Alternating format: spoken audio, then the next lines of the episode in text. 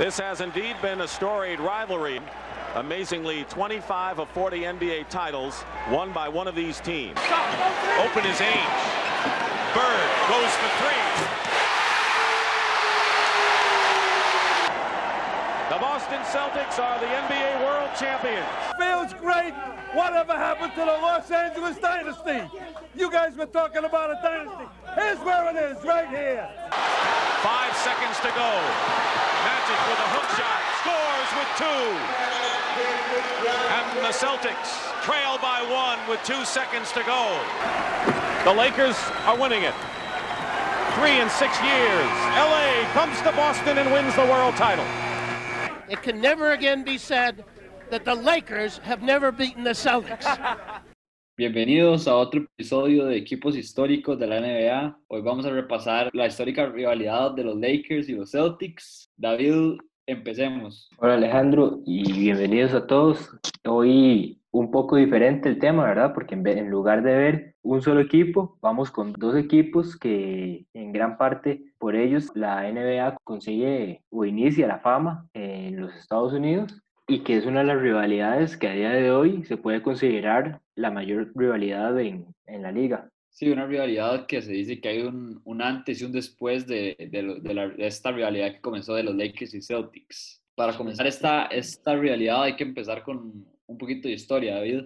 Sí, Alejandro, una rivalidad que combinados tienen 33 campeonatos juntos, 16 para los Lakers y 17 para los Celtics, y que por debajo de ellos, que son los equipos con la mayor cantidad de campeonatos conseguidos, están los Warriors y los Bulls, que ya hablamos un poco de ellos en los podcasts anteriores, con, con seis campeonatos. Sí, dos equipos que han marcado una historia en la NBA y el bueno, en mi, en mi cabeza el partido, el primer partido que se viene cuando pienso en básquet y en NBA es, es un clásico de, de Lakers Celtics unos partidos que eran sumamente vibrantes y dos franquicias que siempre estuvieron lo más alto. Empezando con, con, la historia, los Lakers no inician en la ciudad de Los Ángeles, sino que en un primer momento ellos se encuentran en Minneapolis y incluso se podrían considerar como la primera dinastía que consiguen cinco títulos en seis años en la NBA. En 1949 su primer título, ganan el segundo en 1950 y después consiguen un triplete del 52 al 54. Eh, sí, un equipo de, de, los Lakers que era, era dominante y tenía a George, George Mikan como, como figura. Después de eso comienza la, se empieza a gestar los Celtics como otra, otra de las grandes franquicias y para entender la franquicia de los Celtics y su, gran dinastía hay que hablar de Red Auerbach. Este entrenador fue entrenador de los Celtics en los años 50 y en 1956 los Celtics no eran un equipo nombrado ni poderoso y en 1956 toman una decisión bastante riesgosa porque toman a Bill Russell de la Universidad de San Francisco y en ese momento fue una decisión riesgosa porque toman a un jugador afroamericano y en ese momento la, la liga era la, los, las principales figuras eran personas blancas. Sí, Russell que no solo hace historia como jugador por el lado de campeonatos y, y estadísticas, sino que también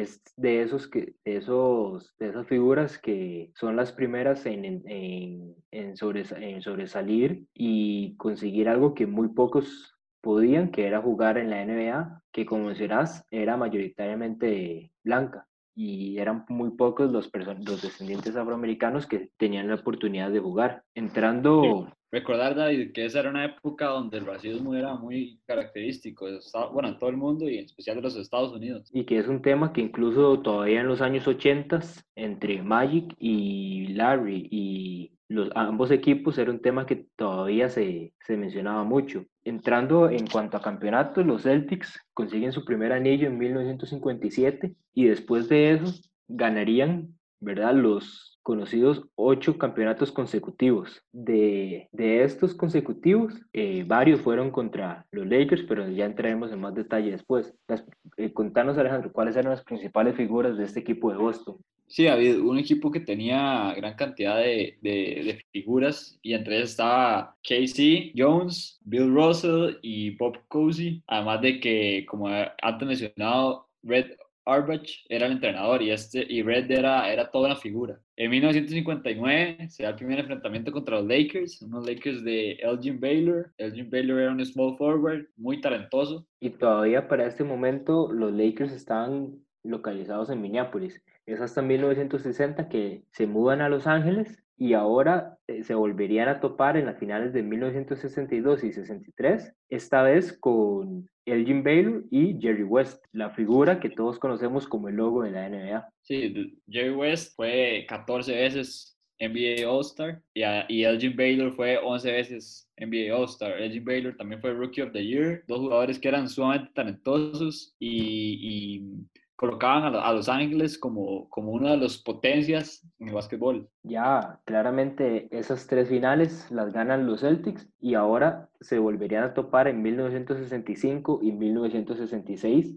y de nuevo los Celtics salen victoriosos en ambas finales. Ya para ese momento los Lakers tenían, tendrían un historial de 0-5 contra los Celtics en finales.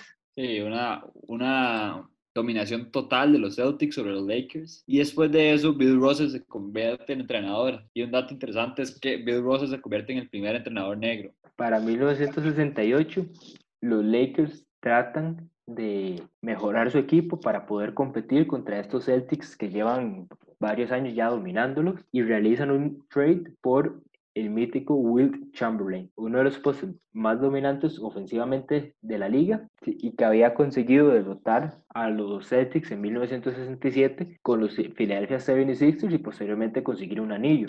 Entonces ya hay un poco de historia entre Russell y Chamberlain y los, los Lakers consideran que es lo, lo, que, lo que pueden hacer para conseguir derrotarlos. Will llega a los Lakers como el mejor anotador de la liga, venía a anotar el famoso partido de 100 puntos, que sigue siendo el récord a este momento, 100 puntos en un partido y, y, se coloca como, como un claro contendiente contra estos, esta dinastía de los Celtics. Después de 1968, 1969 se vuelven a topar, sin embargo, Will Chamberlain sale lesionado y eso, es interesante porque sale lesionado y el coach se ve, bueno, se, ve en los, en los videos que se enoja mucho con Will porque Will pide el cambio y cuando ya está listo para entrar en los últimos minutos del, del cuarto, el, el coach no lo, no lo permite. Sí, tenés uno de los postes más dominantes y el entrenador simplemente decide no meterlo y entonces los Celtics consiguen anotar la, la, canasta para ponerse adelante en el partido y quedarse con el título. Ya ahí vemos como los Lakers pues tendrían siete finales contra los Celtics, en todas salen victoriosos los, el equipo de Boston y seis de ellas ya perteneciendo a la ciudad de Los Ángeles. En 1972 los Lakers lograrían conseguir llegar a la final pero y conseguir el título, pero por el lado del este los que llegan son los Knicks y el mismo Jerry West eh, habla en entrevistas que eso pues pues sí conseguían el título pero que habría falta algo le hacía falta ese esa emoción que le hubiera dado si hubieran sido contra los Celtics. Y aquí es ahí donde empieza esa rivalidad, donde los jugadores de los Lakers quedan marcados y comienzan a, como ellos dicen, a odiar a los Celtics. El mismo Jerry West dice que él odia con todo su ser a, lo, a los Celtics y el, y el Garden es uno de los edificios que al que menos les gusta ir. Sí, un Garden que tenía gran capacidad de, de, personas y el ambiente que se tenía era, era, era lo increíble. Después de eso, la las tres figuras de los Lakers se retiran y los Celtics llegan a ganar dos anillos más en 1974 y 1976, liderados por John Havlicek. En 1975, los Lakers tradean por Karim Abdul-Jabbar, el, mejor, el de los mejores centros de, centros de la historia, y aquí es donde comienza a cambiar el rumbo de los Lakers. Sí, los Lakers pues pierden a sus figuras después del campeonato del 72 y tienen que buscar a ver qué pueden hacer para seguir contendiendo y es entonces, entonces donde deciden realizar el trade por Karim. Karim que tenía ya un anillo con los Milwaukee Bucks y que durante la década de los 70 gana 5 MVPs. Sí, Karim llega, se hace el trade en un momento muy complicado para la NBA porque se decía que los jugadores desde temprano cuando entraban se veían involucrados con las drogas, con la cocaína y el racismo era algo, algo usual en los terrenos. Se decía que la NBA era NBA to Black, era lo que se decía. Y muchos equipos estaban tratando de, de atraer más a los aficionados a que, que, se presentaran en los gimnasios para ver los partidos. Y eso que decís de que los aficionados consideraban que la NBA era muy negra, pues es lo que provocaría un poco el declive durante esa época y que ya después eh, la misma realidad entre Magic y, y Larry Bird iría a, salvaría casi a la NBA. Sí, después se va un, un acontecimiento histórico que es la, una foto a un, un, un comentarista, un journalist de, de, un hombre tratando de clavarle o, o, golpearlo con una bandera de Estados Unidos. Es una foto tomada y se hizo, se hizo viral sobre todos los medios de, de, Estados Unidos y mundial. Que es donde ves que se representa más que todo lo que ha sido toda parte de la historia estadounidense con la población afroamericana, que es algo que a día de hoy todavía vemos y de ahí que nacen todas las protestas que se, que se están dando ahorita en Estados Unidos. Después de eso se empiezan a aparecer dos nombres míticos, Larry Bird de la Indiana, de Indiana State y Erwin Johnson de Michigan State, conocido como Magic. Estos dos colegiales estaban rompiéndola y, y se, se encuentran en el ACWA Championship, donde se enfrentan Michigan State y Indiana State, Magic versus Bird. Este que sería el primer enfrentamiento de cuatro que tendrían a lo largo de su, de su carrera. En esta final, pues Magic lidera a Michigan el campeonato y entonces se viene el draft de 1979, donde Magic es elegido con el primer pick hacia los, para los Lakers y Larry, que había sido elegido por Red Auerbach, en 1978 eh, iría a los Celtics. Ambos iniciarían su campaña como novatos y Larry pues le da prácticamente la vuelta al equipo. En, este, en esta temporada los Celtics conseguirían 61 victorias, 32 más de las que consiguieron la temporada pasada muy importante lo que dices, David. Y, y un Bird que cuando llega a los Celtics firma el contrato más grande de un rookie en el momento de, en, en, esa historia de la liga. Y cuando a Bird lo presentan en el, Post, en, en, en, el Garden, es muy interesante porque se ve donde un, un aficionado suelta una paloma blanca y esto es muy icónico porque dicen que representa la, la esperanza blanca y el... Sí, co como decís, Larry pues el tema racial entra de nuevo y incluso muchos de sus compañeros de equipo pues dudaban de sus habilidades por, el, por ese mismo tema y decían que ellos nunca habían visto un, a un chico blanco jugar baloncesto y se quedan sorprendidos al ver las habilidades que tiene. Después, eh, a lo largo que se desarrolla la temporada, Larry consigue el premio al novato del año, pero Magic y los Lakers son los que ganan el título. Uno, unos Lakers que comienzan a desarrollar el Showtime Lakers de la mano de, de, su, de su dueño, Jerry Buss, y con sus dos estrellas, Karim y su famoso gancho, Skyhook, y Magic Johnson. Sí, y también que después, viendo también el lado de Magic, recordemos que Karim se lesiona en el juego 5 de las finales contra los 76ers y entonces eh, Magic le dice al entrenador poneme de, de centro, jugame en el poste y hacen ese cambio y bueno, Magic llega a tener una de las mayores presentaciones en un partido de finales y más como novato. Consigue 42 puntos, 15 rebotes y 7 asistencias para llevar a los Lakers a la victoria. Y además que tenía a su compañero llamado Wilkes que anotó 37 puntos en ese partido. Sí, un Magic que con 20 años se lleva el MVP de las finales y se se coloca junto a Larry como las dos nuevas figuras de la NBA. En la siguiente temporada, los Lakers, cuando llegan a las finales de conferencia, caen ante los Houston Rockets y por el lado de los Celtics, previo al inicio de la temporada, eh, realizan un intercambio para conseguir a Robert Parrish y draftean a Kevin McHale, dos figuras que son leyendas en, la, en, lo que fue la historia de la franquicia. Ok, McHale, que es el pick número 3 y se dice que nadie lo conocía en ese momento.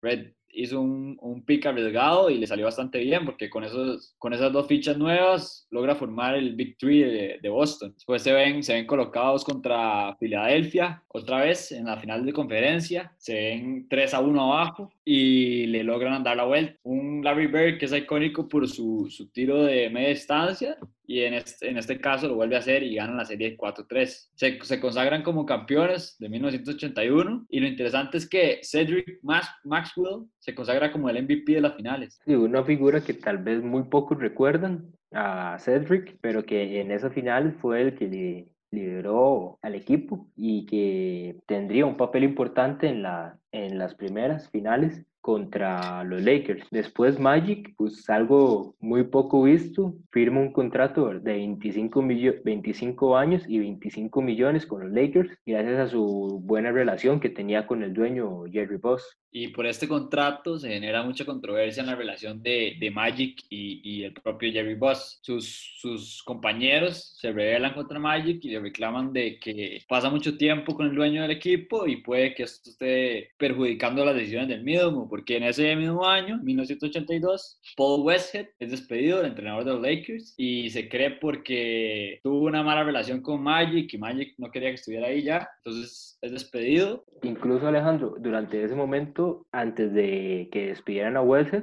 Magic llega y, y, pide ser traspasado después de un partido diciendo que no, que ya no se está divirtiendo con el equipo, que era algo muy importante para él. Correcto, y después de eso contratan a Jerry West, el exjugador de los Lakers, icónico, como el coach ofensivo, y Pat Riley como el, el, coach de los Lakers. Algo muy inusual porque no era, no era común, bueno, nunca ha sido común ver a, a, a los equipos de la NBA con un coach ofensivo y un coach general. Sí, algo que durante, durante la presentación, pues fueron muchas las preguntas sobre cómo iba a funcionar esa, esa, relación, pero al final da sus frutos y los Lakers vuelven a las finales de la NBA. Por el lado de los Celtics, estos se enfrentan contra los Philadelphia 76ers en el juego 7, están en el Boston Garden y se da algo muy raro porque estos dos equipos eran pues eran rivales, no al nivel de, de, los Lakers, pero Filadelfia y los Celtics sí tenían una rivalidad más local y al los Filadelfia ir ganando el partido, la afición del Boston empieza a realizar un cántico diciendo las palabras Beat LA, que, o sea, que le ganaran a los Lakers cuando llegaran a la final. Un cántico, un cántico que se hace famoso en el Garden después de eso. Sí, después se escucharía durante las presentaciones o durante los partidos contra los Lakers cuando ya estos dos equipos se empiezan a topar en las finales. Los Lakers vencen a Filadelfia y se consagran como los campeones. Magic otra vez MVP de las finales. Los Lakers tendrían su segundo título de la década y en la temporada que sigue, en realidad ninguno de los dos equipos brilla mucho. Los Celtics caen en semifinales de conferencia contra los Milwaukee Bucks y los Lakers, aunque sí llegan a la final,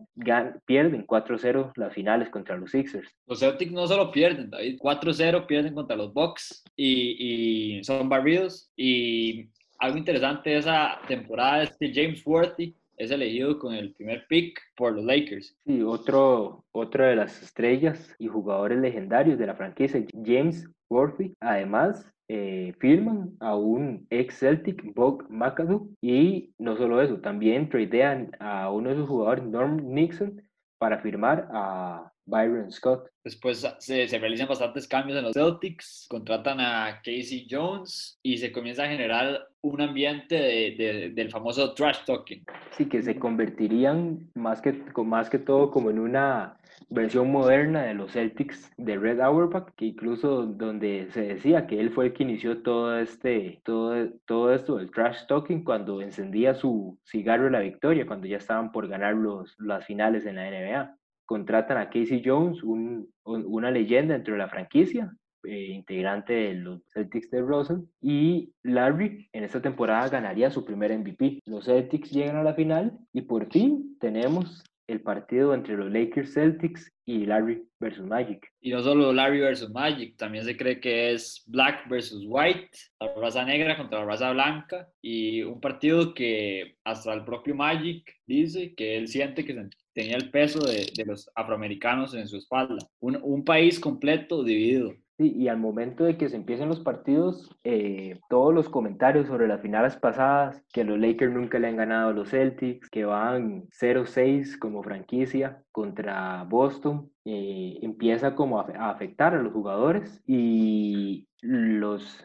ya en el primer juego de las finales, los Lakers consiguen una victoria en el eh, contra los Celtics Y en el juego 2 se da algo que si los Lakers hubieran logrado amarrarse la victoria, eh, prácticamente hubieran amarrado ya las finales, ya que los primeros dos juegos se dieron en Boston, en el Garden, y en el juego 2, Kevin McHale está en la, línea de tiro libre y falla ambos tiros y entonces Magic al ganar el rebote decide pedir un tiempo muerto que Pat Riley se lo había pedido en caso de que McHale anotara y al no hacerlo Magic no, Magic aún así pide el tiempo y cuando regresan a la cancha, James Worthy saca, le pasa el balón a Magic y este decide devolvérsela ya que lo, lo iban a boletear. Y entonces Worthy le hace un pase a Baron Scott, que hay que recordar que él era pues el novato, entonces los nervios le juegan una mala pasada. Y Gerald Henderson intercepta el pase y em, logra empatar el partido. Después de eso, eh, los Lakers quedan con una jugada más, una última jugada para buscar la victoria y otra vez Magic Johnson no, no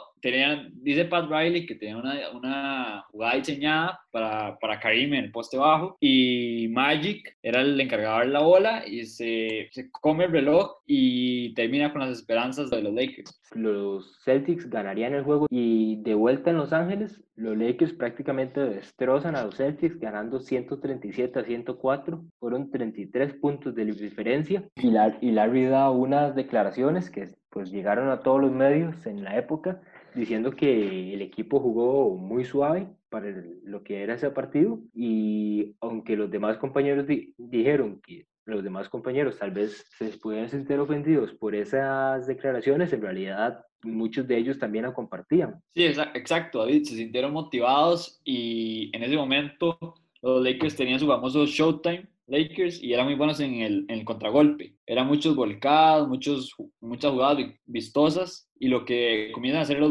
los Celtics es que dicen no, no más layups, no más dunk fáciles y comienzan a, a cometer fouls violentos. Incluso tenemos en el juego siguiente uno de, de ellos donde todavía, todavía se puede encontrar la, la, imagen, la fotografía que se tomó, donde van en contragolpe, como decís, Kurt Rambis recibe el balón y va a hacer la bandeja para anotar y Kevin McHale prácticamente se le guinda de los de los brazos, se le guinda de, de, los hombros a Kurt y vemos donde Rambis cae y se arma todo un, todo un pleito entre ambos equipos por, por la jugada que, que, se vio. Sí, Maqueo le hace una especie de llave, una falta sumamente violenta, hasta él dice, no, no pensé que iba a ser tan fuerte, y en este momento se da un, él dice que se da un cambio en el partido, se nota que, que es diferente y entra en la cabeza los Lakers. Los Todos se comienzan a concentrar y, y comienza esa inseguridad y nervios. Los Lakers prácticamente se salen del partido después de esa jugada, y algo increíble también con respecto a esa jugada es que Kevin nada más pues le dieron una jugada, una falta común, ni siquiera lo expulsaron o una falta flagrante, nada. Fue, ok, falta, vaya, haga los libres, no pasa nada aquí. Sí, eso demuestra el cambio de la NBA, ¿verdad? Antes era mucho más violento los partidos y con un contacto físico mucho más brusco. Después de eso se, se, empata la serie 2 a 2 y se colocan en, juegos, en el juego 5 en el Garden y ese día se dice que fue algo muy extraño porque en Boston un clima calientísimo, 38 grados centígrados. Sí, lo, los mismos jugadores de los Lakers dicen que era algo inhumano, que no era, no era posible jugar un partido en esas condiciones. Incluso Alejandro, el calor de ese partido era tanto porque era 38 grados afuera del gimnasio. Ahora sumale estadio lleno y el calor de, y el calor de estar en el partido. Y no tenían aire acondicionado además. Incluso uno de los árbitros se deshidrató y no pudo continuar con el partido. Sí, algo increíble, porque lo increíble es que en el estadio de los Lakers era todo lujoso, tenía completamente aire acondicionado, temperatura regulada y en el Garden era una olla caliente. Después de eso, los Lakers ganan en juego 6 y se viene un juego 7 en, el Garden otra vez para cerrar la serie. Ese partido lo gana Boston, consiguen su campeonato la maldición de los Lakers contra los Celtics continúa. Una final más que los Lakers no logran ganar. Y en esa época se hablaba de una dinastía en Los Ángeles, ¿verdad? Tenían dos campeonatos en tres años y ahora Y entonces Red Auerbach, eh, cuando les presentan el trofeo, le dicen en la transmisión, ¿qué pasó con la dinastía de Los Ángeles? Esta es, tu, esta es su dinastía. Sí, unos Lakers que Magic Johnson no, no era clutch en ese momento, no, no, no estaba lo suficientemente maduro para agarrar la bola y tomar el último tiro. Y eso, eso pesó, les pesó en los últimos minutos y no, no, no supieron rebasar el gran equipo que era defensivamente los Celtics. Después de eso comienza la temporada de 1985. Algo interesante es que Cedric Maxwell comienza con bastantes lesiones de rodilla. Este al principio de temporada dice que es algo, le dicen los doctores que es algo normal, que se va, le va a ir quitando. Sin embargo, se, empieza a grabar y se empieza a perder muchos partidos. En este momento, McHale toma la posición de él como titular y comienza a desarrollarse como un All-Star. McCabe consigue el puesto titular y tendría una de sus mejores actuaciones en un partido contra los Pistons cuando rompe el récord de anotación de John Havlicek en un partido anotando 56 puntos y que al final sea el partido Larry le, se acerca a él y le dice ¿por qué no, no intentaste los, llegar a 60? Porque si no lo haces vos, lo voy a hacer yo. Y dicho y hecho, nueve días después, Larry consigue 60 puntos contra los Atlanta Hawks. Después de eso, Larry se consagra como el MVP de la liga y como completamente un jugador dominante se comienza a hablar de, de, Magic en vez de Magic, Tragic y los Celtics comienzan, llegan a la final, los Lakers también y otra vez los Celtics dominan a los Lakers. Sí, en el primer juego 148 a 114 ganan los Celtics y se empiezan a considerar a, a los Lakers con, como suaves, como que son puro, puro show y puro espectáculo, que son un equipo de Hollywood y entonces el equipo tiene que cambiar por completo esa personalidad, ¿verdad? En ese primer juego, Karim pues tiene un partido malo, 12 puntos y, y 3 rebotes es lo que consigue y la prensa pues empieza a, atacarlo diciendo que ya, ya estaba viejo y que, que mejor era tal vez momento de que se retirara. En ese momento Karim tenía ya 38 años y era el jugador más viejo de, de la NBA. Al, al partido siguiente, Karim le pide a Pat Riley que si puede viajar en el autobús el papá de él. Esto era inusual porque él no dejaba que los jugadores llevaran a ningún familiar o alguien más en el bus, pero Pat Riley dice que en ese momento no importa su regla y lo, y lo deja montarse. Después de ese partido, Karim domina completamente a los Celtics, 30 puntos, 17 rebotes, 8 asistencias y 3 bloqueos, y, y, los Lakers empatan la serie. Ya después de vuelta a Los Ángeles, en esta serie habían cambiado el formato, entonces jugarían tres partidos, algo que era muy favorable porque ahora ya con una victoria tenían la oportunidad de cerrar la, la serie en, en, casa. Aún así, los Celtics consiguen la victoria en el cuarto juego y se dividen entonces dos victorias para los Lakers y ahora la serie que va 3-2 y de vuelta a Boston para, para cerrar. Magic dice que le dijo a, los, a sus compañeros que llevaran un traje para ese partido nada más. Iban a estar una noche nada más en Boston porque tenían la idea de consagrarse campeones. Lo logran, nada mejor para ellos que en el, en el Garden y Karim se, Karim se postula como el MVP. Karim que pasa, como mencionamos, de ser un jugador viejo, de que la prensa le recomendara prácticamente retirarse, a llevarse el MVP en esas finales. Y cuando hacen la presentación del trofeo, y se lo entregan al, al, dueño del equipo, a Jerry Buss. Él dice durante la transmisión que las, la oración en el idioma en el idioma inglés más odiosa que existe ya es, es eliminada y no se puede volver a decir que los Lakers nunca le han ganado a los Celtics. Rompe la, la famosa maldición y, y, y, es correcto, tienen otro el primer título en contra de los, de Celtics. Después de esa temporada en 1986, los Celtics tradean a, a Maxwell y consiguen a Bill Walton, un Bill Walton que jugaba en Portland y ahí ganó un MVP y un campeonato. Era un gran jugador, un centro. Sin embargo, sufre, sufre se, quiebra, se el pie como tres veces, cuatro veces y, y, se pierde, pierde su carrera y después de eso los Celtics le dan la oportunidad y lo, y lo fichan. Sí, Walton, que era todo un personaje en la, en la liga, era conocido como el jugador hippie, que era una tendencia que se tenía en esa época con el tema de, de la guerra fría entre Estados Unidos y Rusia. Y Walton, eh, como mencionas, las lesiones de pie de su pie, pues lo llevan a ser un jugador poco deseado, ya nadie quería tenerlo. Y los Celtics deciden darle una oportunidad que incluso él recuerda y él dice que durante el examen médico, los doctores nada más se quedaron como, ¿qué vamos a hacer? Porque no había, no había ninguna manera de que, de que Walton lograra pasar los exámenes. Y dice que en eso entra Red al, a la oficina y que nada más se acerca y le dice, Walton, ¿todavía puedes jugar? Y, Bill responde, yo creo que sí. Y entonces Red les dice, apruébenlo, no importa si no pasa los exámenes, ya tenemos un nuevo jugador. Walton le queda a los Celtics como un anillo al dedo perfectamente y, y se coloca como un gran pasador y una conexión increíble con Larry Bird. Los Celtics ganan 41 juegos, 40 juegos en casa y pierden solamente uno, un, récord de la NBA. Y del otro lado, los Lakers sorpresivamente pierden contra las Torres Gemelas de los Rockets. Hakim y Moses Malone derrotan, como mencionabas, a los Lakers y además eh, los Celtics en esa, en esa temporada Larry consigue su tercer MVP y ya son tres de manera consecutiva para, para Larry, algo que solo Bill Russell y Will Chamberlain habían conseguido antes. Y a día de hoy solo ellos tres han conseguido ese logro. Boston se topa con los Rockets en, en la final y,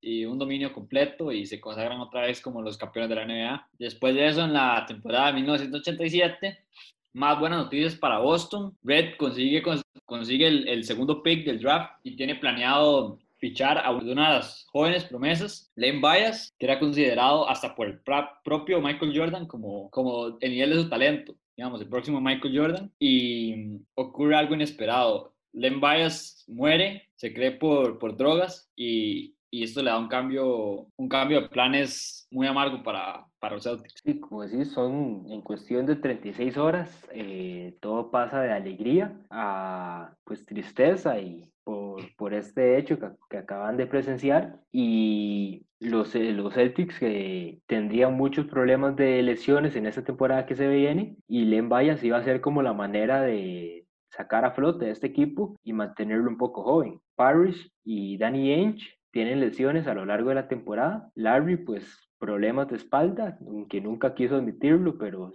sus compañeros eh, dicen que ellos, lo sabían y que Larry prácticamente estaba sufriendo con eso. Y Kevin McHale sufre una fractura de, tobillo. Sí, una fractura con la que, bueno, y, Walton también se, se, lesiona otra vez, otra vez el pie. Y se, los Celtics como pueden, logran llegar a la final de conferencia otra vez contra, ahora contra los Detroit Pistons. Y en esta final se da un tema bastante controversial porque Boston le gana a los Pistons de la mano de Larry Bird, que prácticamente McHale jugó con, con el tobillo lesionado como pudo y Bird eh, hizo de todo y los, lo llevó otra vez a una final. Y después de este partido, Dennis Rodman habla y dice que, que Larry Bird lo consideran el mejor por ser blanco. Entonces vuelve a aparecer el tema de diferencias raciales en Estados Unidos y Isaiah Thomas, después de, de, la declaración de Rodman, confirma y dice que él dice que de forma de, de, broma confirma que por ser blanco le están dando más bola de lo que debían. En ese momento la NBA era 75% de personas negras, digamos. Los Celtics eran el único equipo con 75% de las personas blancas. Y como mencionas, el tema racial vuelve a aparecer y se arma todo, todo un alboroto. Incluso tienen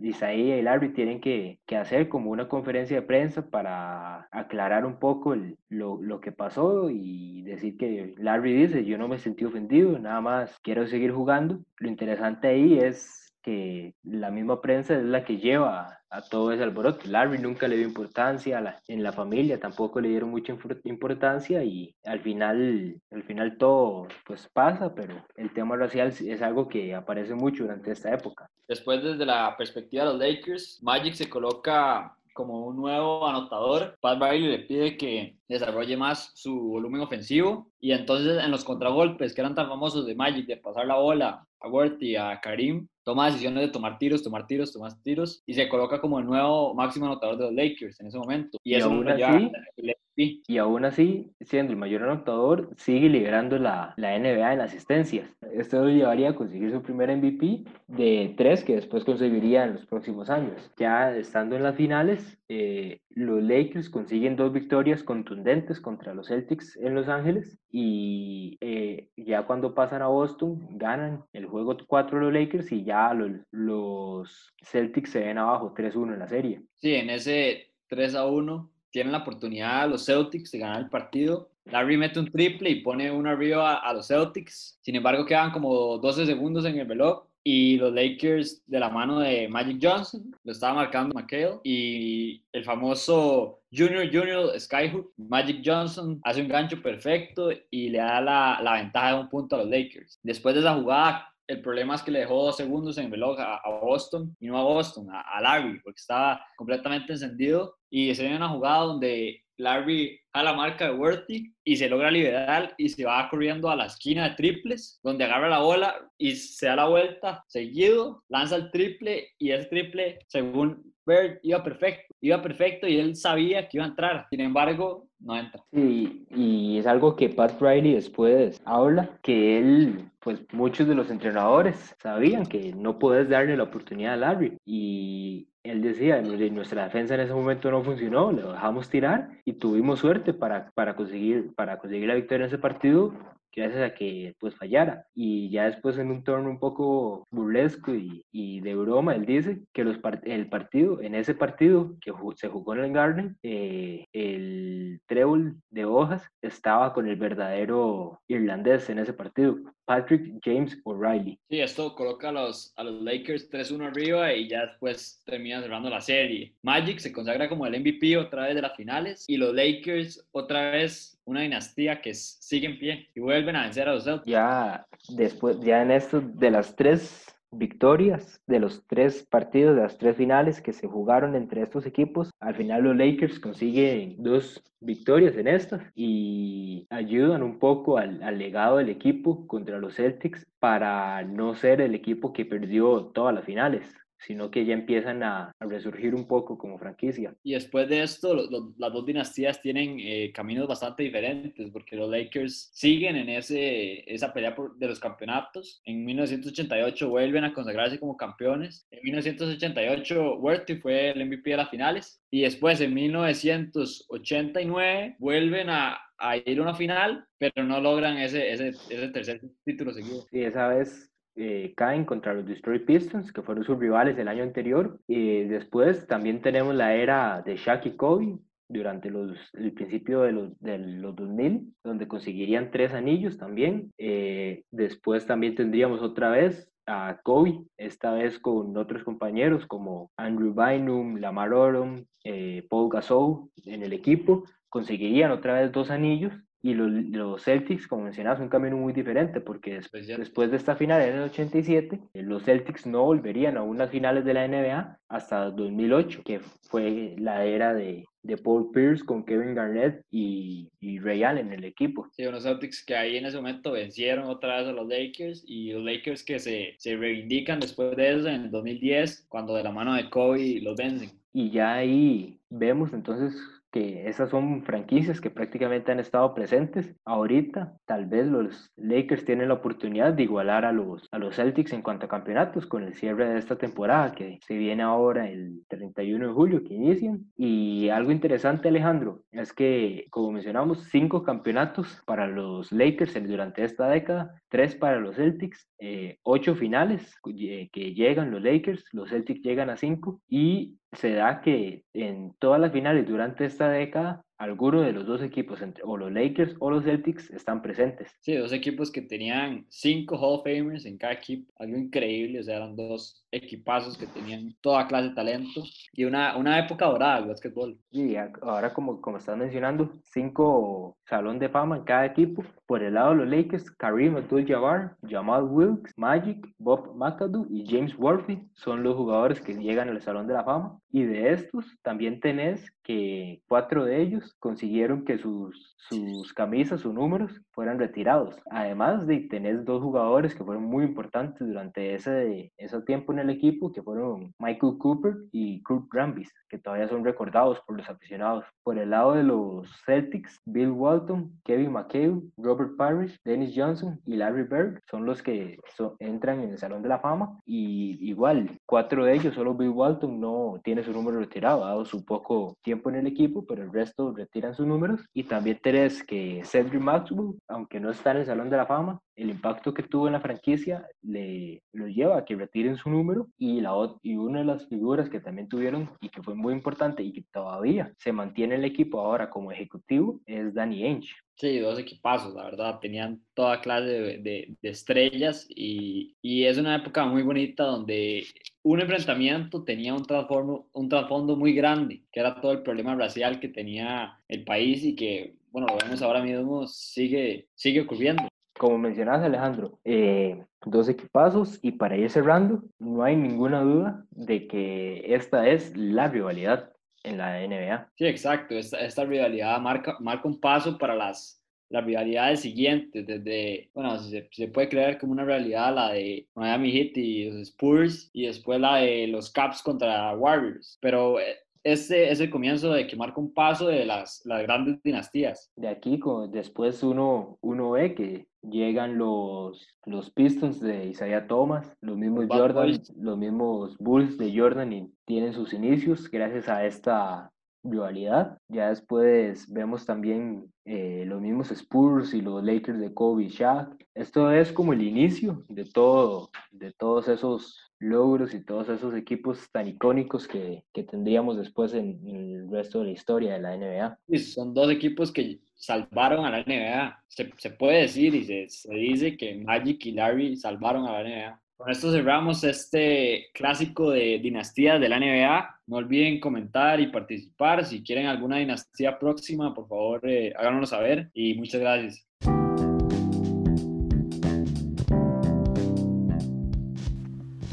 Muchas gracias por acompañarnos en el episodio de hoy y les recordamos que se suscriban al canal de Spotify para que puedan ver todo el contenido que vamos a estar publicando y que nos vayan a seguir en las redes sociales, en Instagram y en Twitter como LBZ Sports.